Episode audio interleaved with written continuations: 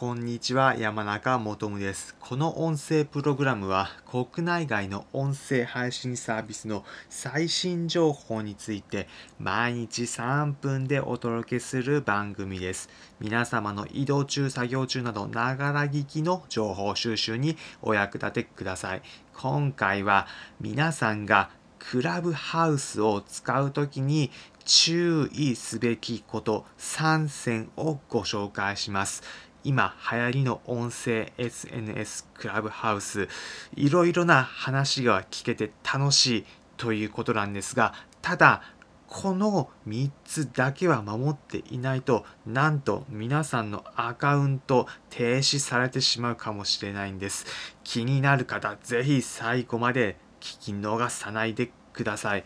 今回の内容詳しくまとまったものは紹介先のリンクを URL に貼っておくので気になる方はそちらもチェックしてみてください。クラブハウスの禁止事項利用規約すべて英語になっているんですがそれを日本語に翻訳してみたときに皆さんが注意すべき点1つ目がクラブハウス録音禁止だということです。一応この企業規約のところに書いてあるものであれば全ての参加者クラブハウスのルーム内の参加者の方が録音することに対して書面での同意をもらっている場合を除いて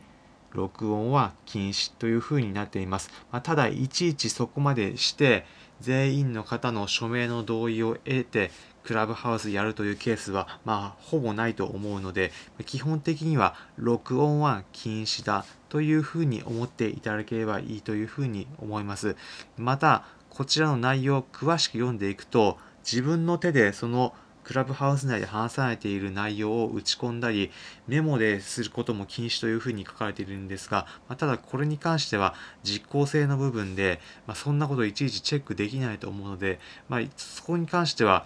まあ難しいのかなと思うんですが、まあ、ただ録音して外部に出してしまうということはおそらく皆さんのアカウントが停止されることにつながるので、まあ、くれぐれも注意してください。注意すべきポイント2つ目がクラブハウス内のオフレコで話されている内容を外でばらすことは禁止だというふうになっています。まあ、ただこれについていてもクラブハウス内の内容を、まあ、Twitter のなどでその後に展開しているというのも現在は見受けられていてこれもいたちごっこで